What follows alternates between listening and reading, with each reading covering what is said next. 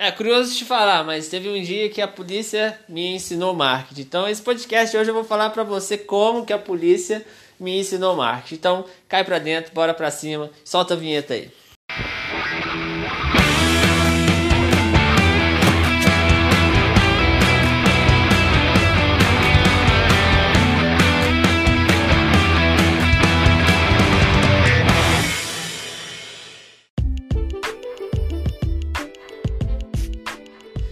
Seja bem-vindo a mais um podcast e tal. Para você que está chegando aqui agora e ainda não me conhece, meu nome é Paulo e aqui você vai ficar por dentro do melhor conteúdo de marketing através da internet. Então, se você tem uma ideia de vender algum, algum negócio, algum produto, algum serviço, você está no podcast certo e hoje eu vou te falar sobre o gatilho mental da autoridade. Como que você consegue vender mais aí utilizando o gatilho mental da autoridade?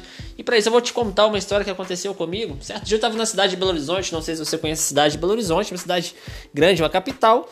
E eu tava numa via, né? Dirigindo um carro numa via que era de uma mão e veio um carro preto assim muito louco, se deparou comigo de frente, começou a buzinar sem parar.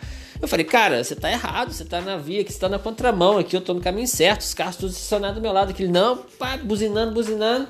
E aí, do nada, ele foi, abaixou o vidro, colocou uma, uma, um negócio vermelho em cima do carro e ligou uma sirene muito louca. Eu falei, cara, é a polícia. E aí eu fui, eu coloquei o carro pro lado assim, ele foi, passou rápido assim do meu lado e foi embora. E ali eu entendi, cara, como que o poder da autoridade ele faz com que a gente tome ação sem perceber.